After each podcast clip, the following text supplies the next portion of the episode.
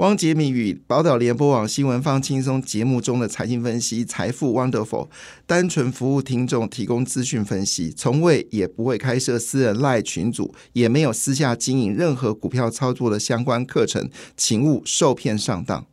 大家好，我是汪杰明。你现在收听的是 Wonderful 财富 Wonderful，麻烦你一定要订阅哦，并且打开小铃铛，叮当叮当，绝对让大家啊吸收最新的国际情势以及台股的发展，在理财投资上面也有杰明最新的知识跟观点哦。那么当然，呃，在昨天的美国股市表现呢是非常的不错啊，是近期看到有一个相对应的大涨哈。那么费半指数呢，在昨天是表现了上涨了二点三三个百分点了。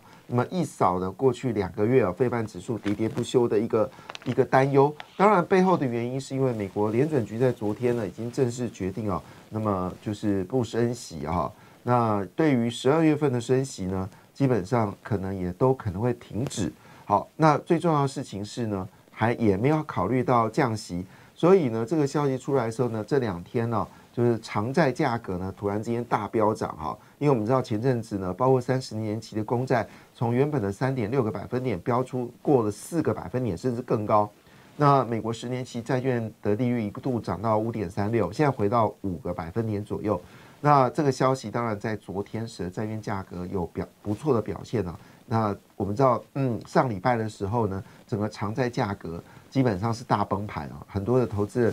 看到它的收益哦，都欲哭无泪。好，那当然这几天呢，其实买进的人是有赚到钱，但也不能太期待立刻会赚到更多的钱哦。因为呢，这个美国联主席主席呢，昨天特别提到一件事哦，以目前的来看呢，因为薪资的涨势还是非常强哦，美国嗯受到内需市场的需求非常的看望哦，那整个呃薪资福利呢？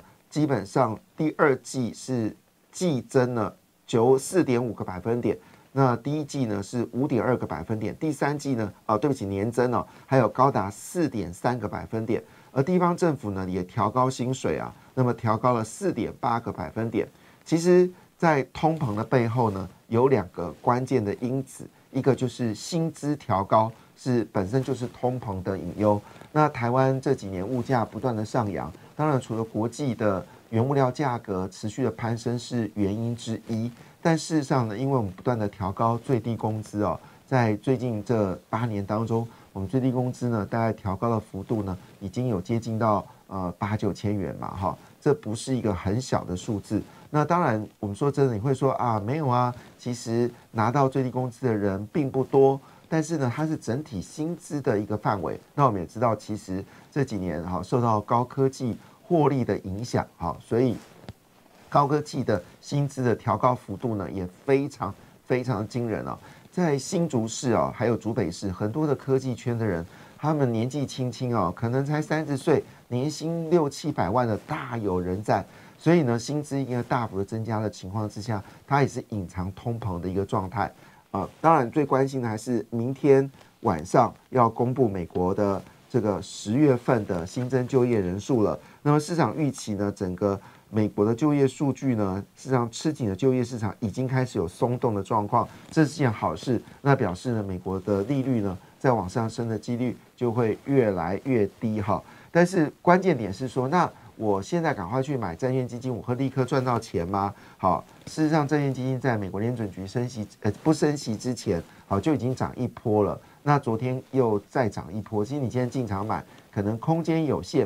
那那你说长期会赚钱？所以我在这边所谈到，就是你如果投资债券基金或债券 ETF，想要赚中间的价差，啊，你可能要有个心理准备，是要用两年的心态去看这个事情。你千万不要用一个月、两个月，因为很多人投资都是可能看短的，看什么一个月、两个月啊，你千万不要这么做。好，如果你现在投资债券基金，确实现在可能是一个相对。不错的进场点，虽然已经有一些反弹，但是如果你用两年的角度来看的话呢，证券基金确实有投资的价值。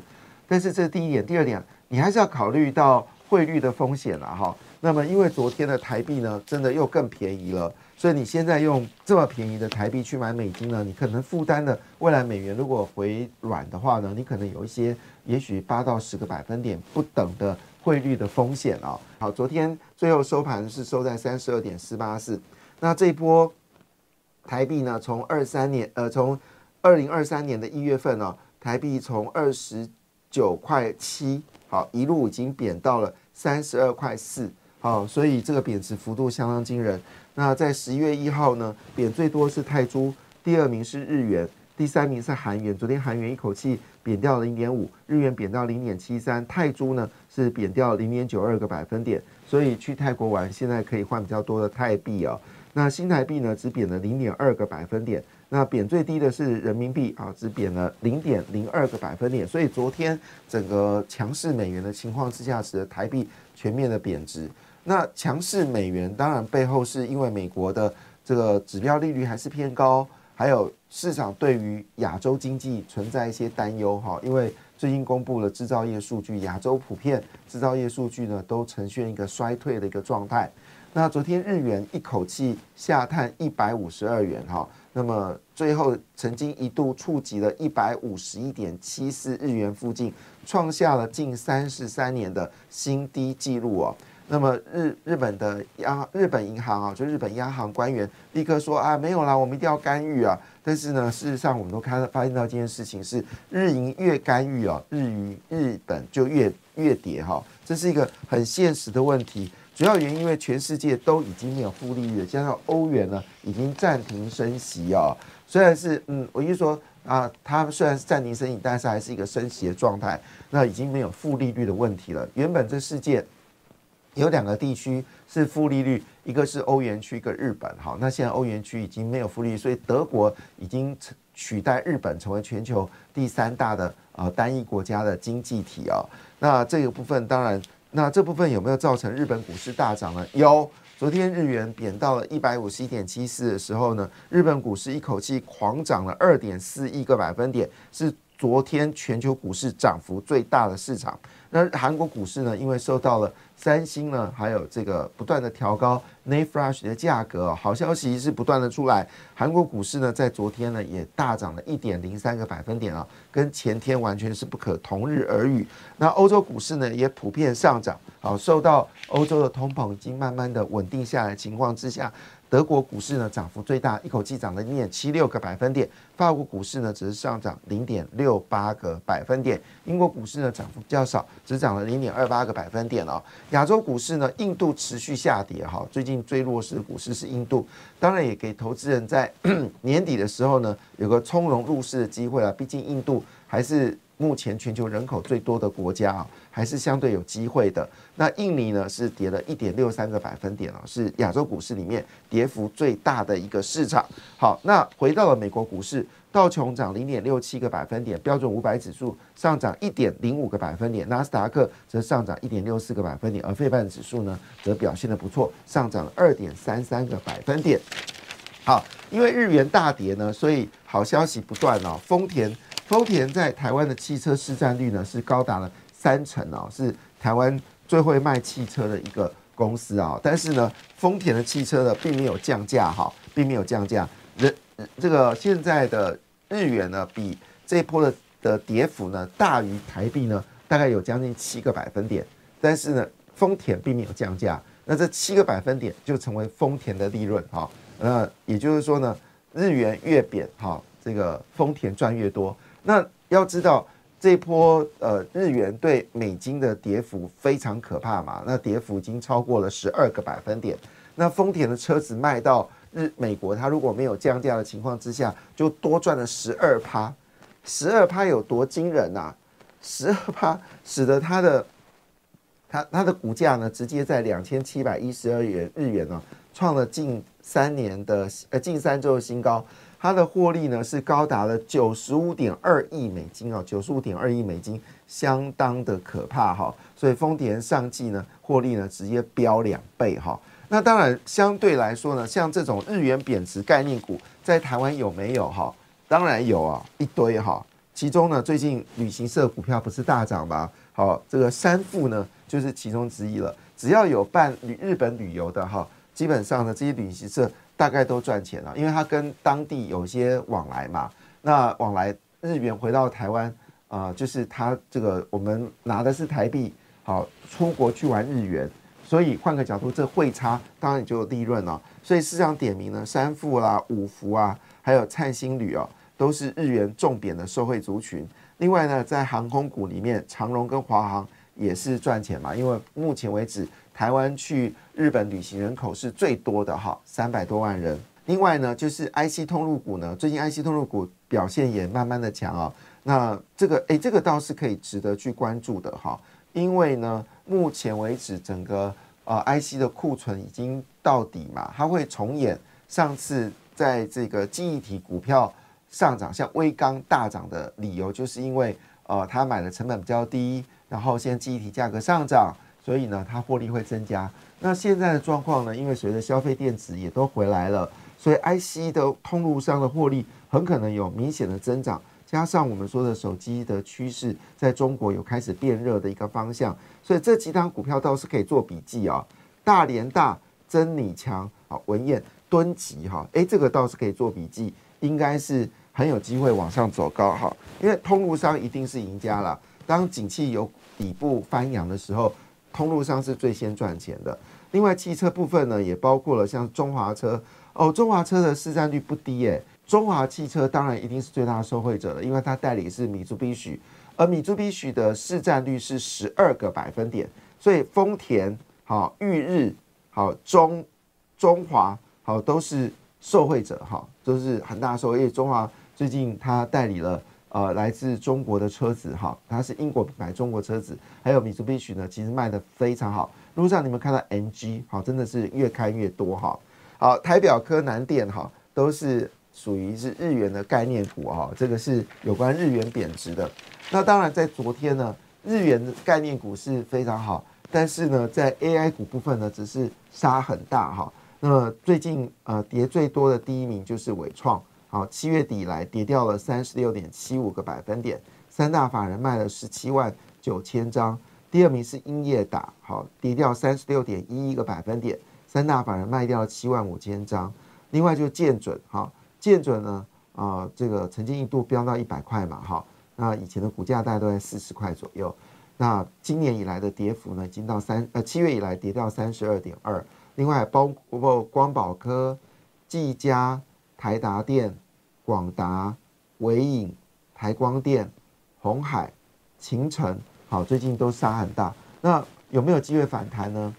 啊，我真的不敢说，好，因为最近。涨的股票已经不是 AI 概念股了哈。当然，我们刚刚呃谈到了，就是有关到底哪个是日本最适合的投资标的物，日元贬最后掉，我不是卡卡住了吗？好，刚刚找到华丽哈，华丽是做这个电子零组件的通路商啊，它主要客户是日月光，好，主要是呃各个行业都有做，是非常的优秀的一个老字号的公司。其实华丽也非常适合存股。它每一年，当然股价以前呢在五六十块的时候没有存股，现在八九十块了。另外就长华电材，好，那长华电材呢也是非常适合，呃，就是也是日元概念股，他们都是做日本的通路商，所以呢左手呃收美元台币好，右手呢是买日元哈去买东西，所以利差当然是最大的哈。这是我刚刚突然顿呆的一家公司叫华丽哈，中华的华丽正的丽哈，大家可以搜寻一下。那因为昨天呢美国股市。还有华宏哈，华丽、华宏、长华，好，这都是它的关系企业，都是做呃，都是日元相关的概念股。好，那在昨天呢，主要是呃，非主要是美国按兵利率按兵不动的三大指数全面的反弹了，其中科技股呢涨势非常凌厉。那我们期待已久的。超伟哈，M D 昨天是狂涨了九点七个百分点了，表现的是非常好。那苏之峰呢，最近也有些演讲哦，让大家印象很深刻。他认为明年整个 A I 产业的表现呢，会非常的好哈。他他是畅万他自家的 A I 啦，所以呢，市场就点名了，像群联啊、建策，好，都是属于呃超伟的关系企业。那他说哦，因为他主要代工厂台积电。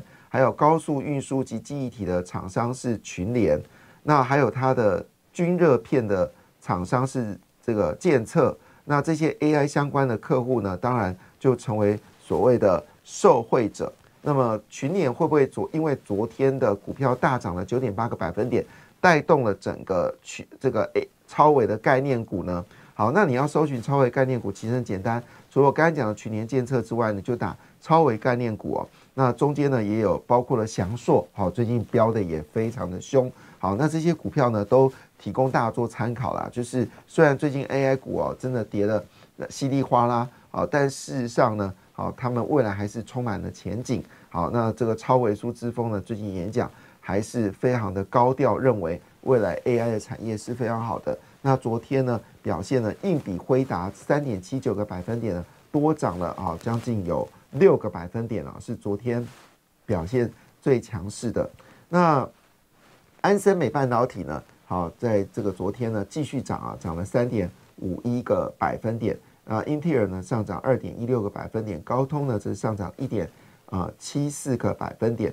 那比较关心的还是联电跟台积电了。昨天 ADR 部分呢，以日月光涨幅最大，二点二八个百分点。第二名是联电啊，涨了二点二五个百分点。因为联电最近很强的部分也得到外资认同，就是在小晶片部分呢，它有一个策略联盟已经出来了哈。那也结合了包括了我们刚才讲的华邦电啊，还有联电哈、日月光。那我们知道明年整个汽车类股里面呢，小晶片的需求会明显的增加。那联电呢，在昨天涨幅二点二五个百分点，协同日月光一起大涨。日月光今年都没有表现，但事实上它也是一个呃。纯度很高的 AI 概念股，哈。那另外就是台积电了，昨天台积电上涨了一点七三个百分点，那么高通呢，这个收盘是涨一点七四个百分点了，但留意是它盘后呢上涨了三点六个百分点，主要原因是因为预计第四季啊，它的营收跟 EPS 呢都可能优于预期，那主要原因是因为呢，安卓系统的手机的需求呢。已经开始趋稳了哈，手机需求已经开始趋稳了。那这份对于联发科来说非常的好。那当然你可以直接买联发科，好，你也可以买一档中性的 ETF 哦，好像叫九八亿吧，再查一下，因为它持有联发科比例是百分之二十，是这这个礼拜里面呢表现最强的 ETF 哈。那因为 ETF 现在已经变热话题了，所以我们三不五时还是要谈一下 ETF。对很多人来说，其实投资 ETF 比投资股票方便。好，为什么这么说呢？因为 ETF 可以买你所想买的股票，而你可以用非常少的钱买进你所有股票。管你台积电是五百块还是八百块，管你联发科是八百还是一千，管你翔硕好是一千还是一千四，好，管你这个伟影好是一千五还是两千啊？其实，在 EP 在这 ETF 里面呢，你都可以用区区的一千块啊。你就可以买到了哈，所以很多人就会考虑用 ETF 了来买进这些好股票。当然呢，啊这几天呃就是整个 AI 概念股也回档啊，之前冲 AI 的可能会蒙受一些损失啊。但是高股息 ETF 其实 AI 比重呢其实也没有那么多了哈。那之前是因为 AI 大涨啊，最近呢因为其他股票表现还是相当的稳定。好。那回到了就是我们的关键点了，整个昨天美国股市的一个上涨，当然对台股来说是一件好消息了哈。哦，对，还有刚刚忘记谈到 AI 概这个超微概念股，还有一档是嘉泽，好，那么就是嘉泽祥硕，好，建策群联，好，这是 A 这是 MD 的概念股，因为昨天 MD 大涨，我们来看一下嘉泽第三季的营收已经公布出来，超标哈。主要是拜个人电脑及伺服器需求大幅的攀升，反而预估第三季的伺服器占，呃占比呢会达到二十六个百分点，加上呢有一个新的这个呃产品叫 Eagle Stream 为主的新伺服器平台渗透率也在大幅的增加，那么使得整个嘉泽第三季的营收呢表现得非常好，那这涨幅呢从月减呃就是呃整个状况来看呢，从月减变成是月增哦。那么第四季营收呢，将季增高达十个百分点。那 Eagle Stream 的渗透率也高十五个百分点。好，所以在下一季呢会持续的攀升。那随着插槽机机构件价格持续的走高，还有 CPU 的渗透率呢会到从百分之三十到百分之五十哦。那这样下一代的新的伺服器呢，包括了 Birch String CPU 插槽以及 Meter，呃，这是英特尔的呃 Meter，呃 Meter Lake。跟 Allo Lake CPU 插槽增加呢，嘉泽的股价可能有持续的走高。另外就定影，好，昨天定影股价有持续走高，一样是跟消费电子、高速传输有关的普瑞哦，那么也成为最近注意的焦点哦。那普瑞 KY 呢公布业绩哦，也是赚很多，一季赚了七块多吧，哈。所以慢慢的都有一些好消息正在产生当中啊。当然昨天呃美国股市的上涨，其实对台股来说是一个好消息。所以今日报呢今天的标题呢就是台股千亿活水来了，主要是因为劳动基金呢手握上呢还有七百二十亿的这个呃银弹呢蓄势待发，然后加上呢这个选举快进了，政府基金呢进入的状况呢是越来越不手软哈。那手上握有资金呢？有是说七百二十亿，有说六百四十五亿，也有说是八百多亿了哈。但是呢，整个劳动基金的资金呢，确实是有在机会呢，趁现在逢低买进哦。那十月初呢是拨款了一百七十五亿，好，后面呢还有这个七百二十亿呢会拨款啊，所以呢这个钱呢进来买进股票。可能就是正式时机了哈。那另外一部分呢，在昨天的个股当中呢，其实最关心的哈就是华新科了。华新科呢创了近期股价的新高，被动元件终于涨哈。那我们在这个应该是所有市场里面最早提被动元件的，好就是本节目哈。